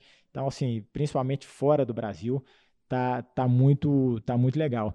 E aí teve a história do Super Bowl, que é, para quem gosta de poker, né, a broca da broca da broca, que a gente estava contando essa história antes, que nós fomos fechar a parceria com o Miami Open, que é jogado que é jogado, não, Miami, Miami Open, Open uhum. que é jogado no estádio do Miami Dolphins. Quando os caras do, do, do Miami Dolphins estavam na reunião, né, que eles são donos do torneio também, viram a apresentação, gostaram demais, falaram, não, o tênis está fechado, mas a gente quer no Miami Dolphins, nós olhamos e falamos, uai, tá fechado. Sonho. Você agora. imagina no esporte americano que Não, só tem lixo para comer. Que, exatamente, de, né? exatamente. Os caras piraram nessa. Os caras olharam e falaram, cara, a gente aqui só tem cheeseburger, não sei o quê, porcaria, pô, vai colocar isso aqui. E é um, querendo ou não, os caras da Oakberry, mérito deles, eu não participei disso aí, criaram uma marca muito legal. Então, assim, a turma gosta da marca, se identifica com isso aí. E aí, cara, depois de fechar com, com, com o Miami Dolphins, três semanas, um mês depois, sai a notícia do que o Super Bowl ia ser no estádio Miami Dolphins. Aí nós falamos, aí foi a broca da broca da broca, porque foi primeira empresa brasileira a vender no Super Bowl e pra gente a custo zero, porque a gente já tinha fechado o contrato com os caras do estádio. Então, assim, foi surreal essa oportunidade que a gente teve.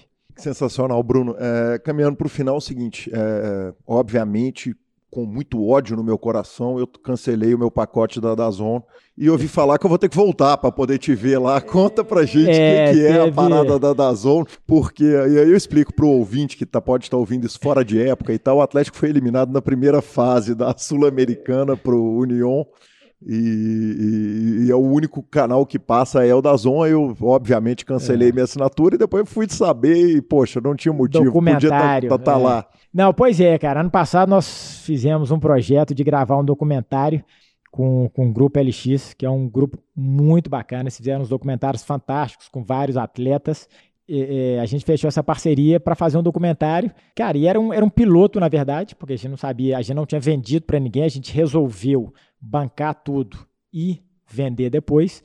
E acabou, quando a gente fez as apresentações, da Zon gostou pra caramba fez o formato que eles queriam e passou e foi muito legal. Teve um, um feedback muito bacana. É, então estamos lá. Quem, quem é assinante vai lá conferir. Quem não é assinante pode tornar assinante, que, que ficou bem legal o documentário. Fiquei bem feliz de fazer. E estamos pensando aí numa temporada 2, já com o negócio mais, mais completo, para registrar é, a vida na, na estrada. É, vida em dupla. O nome do documentário.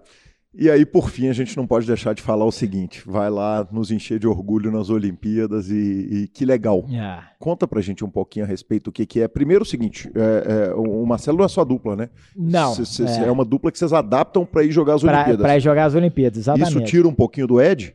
Cara, sim e não.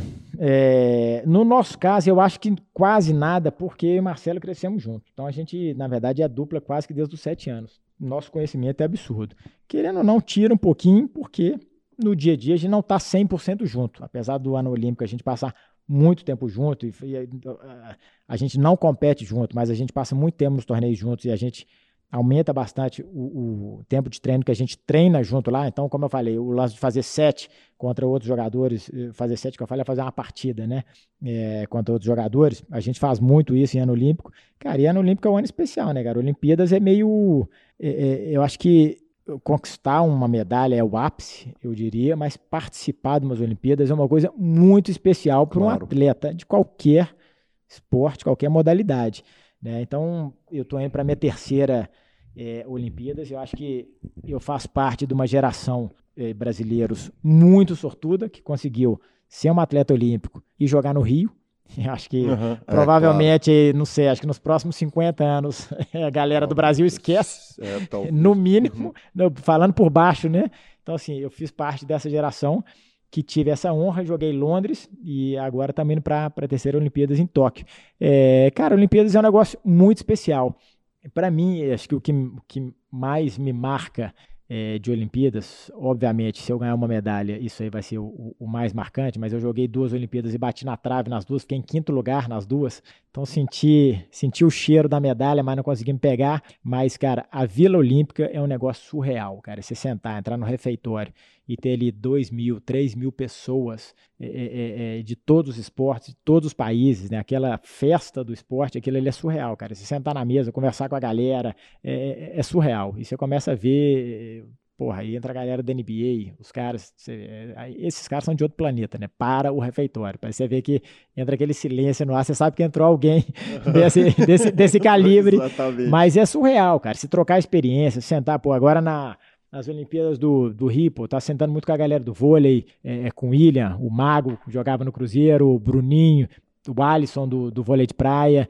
Cara, eu, trocar experiências, é, é, bater papo com essa turma, né, falar de outros esportes, isso para mim é, é uma coisa que não tem preço. Você está falando com a galera do mais alto nível, né? Todo mundo ali é elite no, no que faz. Então é essa convivência é muito especial para quem é atleta. Poder participar de uma, de uma Olimpíadas é algo muito marcante. Você pega até o do tenista do outro lado da quadra? É mais difícil. De pegar até é difícil, mas o que você consegue pegar é padrão. É, tem muita gente que tem que, que, que, é robozinho, tem certas situações que, que vai muito em função de padrão.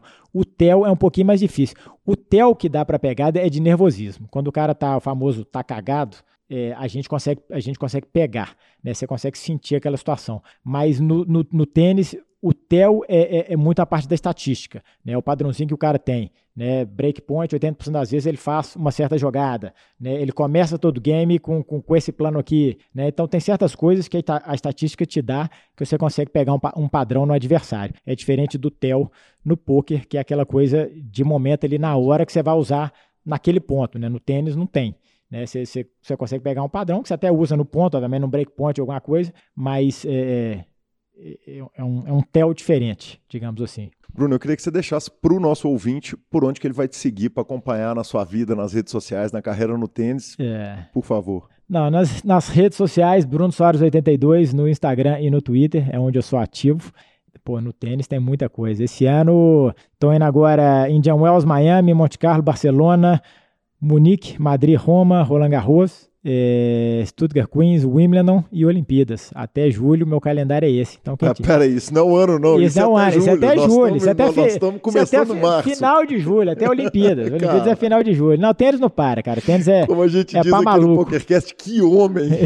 É, pra tênis é, é maluco. 40 semanas do ano na estrada, né? Não para. É torneio atrás de torneio, mas é, a gente faz o que a gente ama, então não dá para reclamar. Bruno, obrigado pelo carinho, cara. A gente roubar uma hora e dez aqui do, do, do, do, desse talento, de, desse cara é. tão ocupado, de um cara que orgulha o Brasil, orgulha Minas Gerais, mas o Brasil inteiro e, e, e um atleta da, da, da sua, do seu calibre, da sua performance. Que honra, que prazer é. poder falar com você, falar de pôquer, te trazer para a mesa de é. volta, dessa vez sem ser para te dar dinheiro. Não, pois é. ou, ou tomar meu dinheiro. Não, cara, obrigado. Eu que agradeço demais. Parabéns pelo trabalho de vocês. É, eu tiro o chapéu para a turma que está à frente do poker aí, porque é um trabalho duro, brigando com muita gente, mas é, como eu falei, é outra das minhas paixões, então é sempre um prazer falar de tênis, falar de poker. Podia ficar aqui uns três dias que a gente tem assunto para falar. Então, pô, obrigado pelo convite e espero que a turma goste certamente vai gostar. Olimpinho, obrigado, parabéns pelo seu trabalho na construção do poker aqui no Brasil e, e, aqui em Minas Gerais e, consequentemente, no Brasil.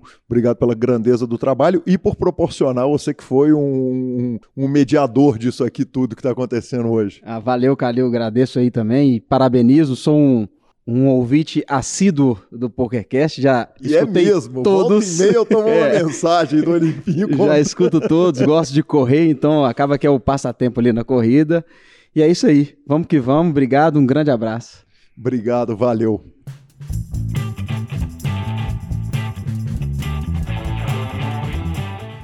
Bora! Sensacional. Que moleque, hein? Cara, sensacional. Ele é demais, né? Ele é demais. O... É uma simpatia, né? Simpatia cara? total. É... Cara, desejo de sorte para ele, que ele consiga completar esse ciclo olímpico. Ele termina a entrevista falando de diversas viagens que vai fazer.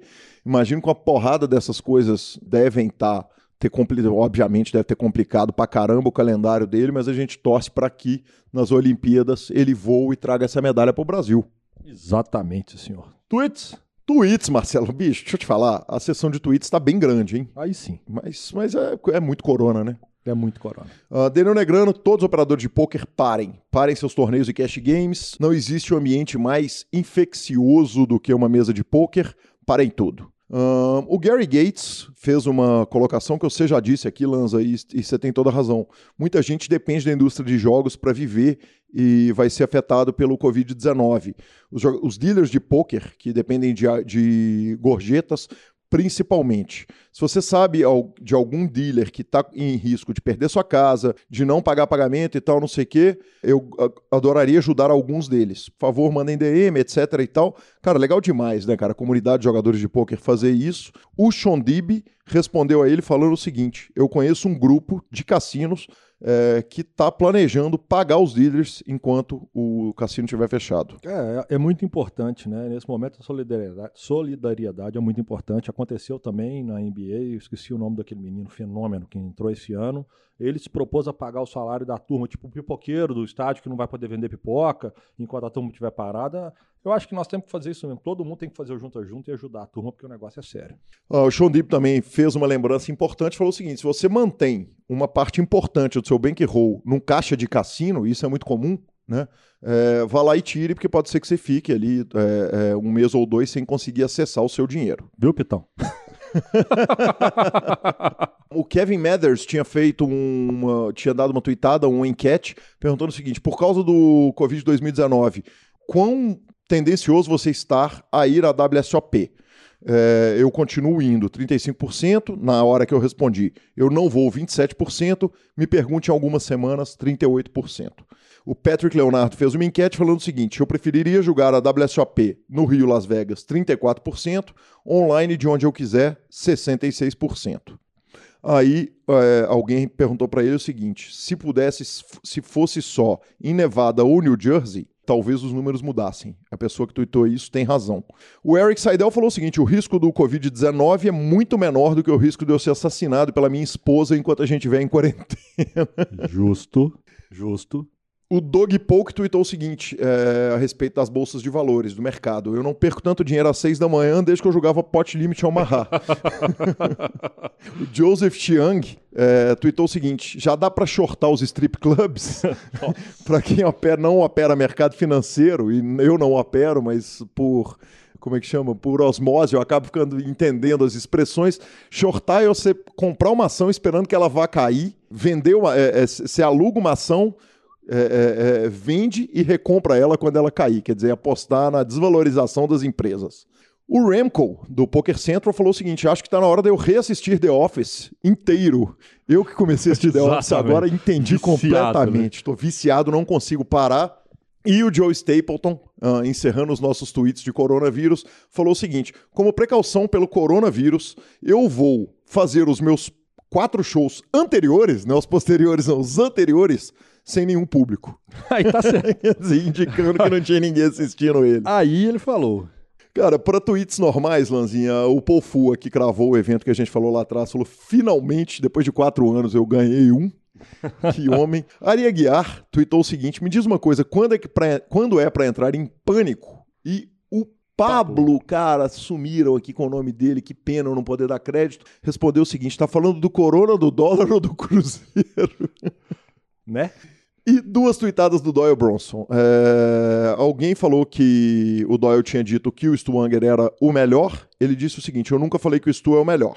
Eu disse que ele é o melhor jogador quando ele estava ganhando, que ele era o melhor vencedor quando ele estava ganhando, mas era um dos piores quando estava perdendo. O melhor jogador de todos os tempos é o Chip Reese, não é nem close. E depois ele fala o seguinte: Isso me lembra do Stuanger. Uma vez alguém perguntou: Você jogaria roleta russa por 20 milhões? Com uma bala e cinco espaços vazios no revólver? Ele falou: Você tá brincando, por 20 milhões você é pra botar cinco balas numa pistola de seis tiros que eu faço. Tá louco. Tá louco. A cara do Stu também, né, cara? Aquele, aquele homem autodestrutivo, gênio total do poker. Descansa em paz. Redes sociais. Redes sociais, rapidamente. Aloysio Pará de Minas, que homem. Foi citado no episódio 104, gravou três torneios, os três que ele jogou. Uh, Maurício Paulino, velho, que conta podre, velho. Encontrou com a gente no BSOP, falou do ano sabático, foi pra Europa, três meses depois.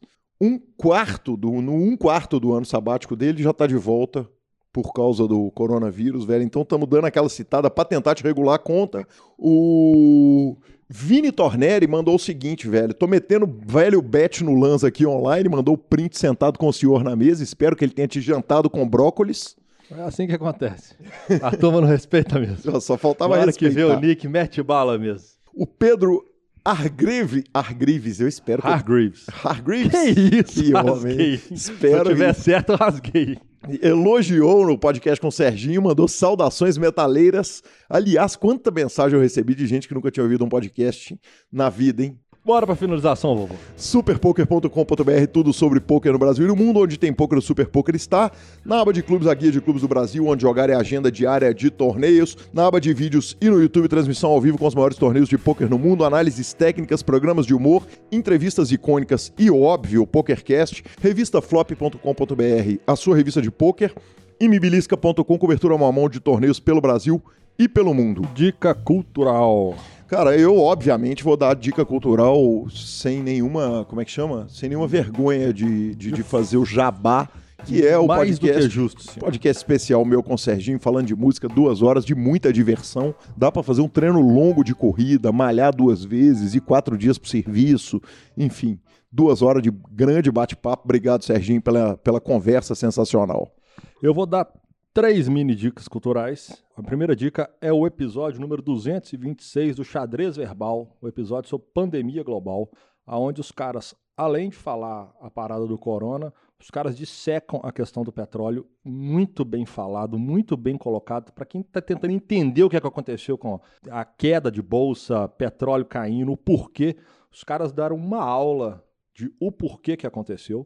A segunda dica cultural do dia gente, em tempos de corona, eu vou indicar para vocês o canal no YouTube do Atila Yamarino.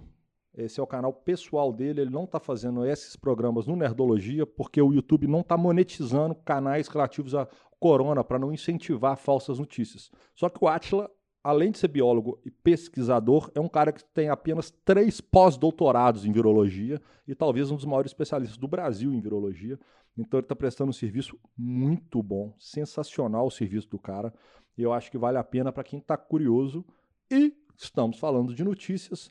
A CNN Brasil estreou ontem, ou anteontem, ontem. Então nós temos mais uma opção de canal para quem gosta, como eu, que sou ouvinte de Band News, CBN, e Globo News, etc e tal. Eu gosto de ouvir notícias ou podcasts. É claro que é um canal que vem com a chancela dos maiores redes de notícias do mundo. Então, boa sorte e seja bem-vindo. Aí sim. É, Instagram e Twitter, arroba Gui Calil e arroba Lanza Maia. Nos indiquem, nos dê cinco estrelas, mandem o PokerCast em todos os seus grupos de WhatsApp. Troque suas fichas sempre pelo Fichasnet. E a edição é do fantástico Vini Oliver, que hoje teve muito trabalho. Muito trabalho. E lembrando que semana que vem ele pode ter mais trabalho, porque se a pandemia continuar, nós devemos gravar à distância. E é sempre pior. Gravação remota, exatamente. Sempre pior. Trabalho pro Vini. um abraço a todos até semana que vem. Valeu. Give a tail like you man. You win some, lose some, it's all the same to me. Mas temos também, além da, da- da- dessa primeira notícia, temos é, falando. Cara, quer dizer, um, um, um, três, um. Ah, caramba, desculpa. Não, pode cortar essa frase. Essa, eu já falei disso lá atrás, não falei? Ah, já. E o Pedro. Ah, não deixa do jeito que estava. E emenda uma finalização aí, Lanza.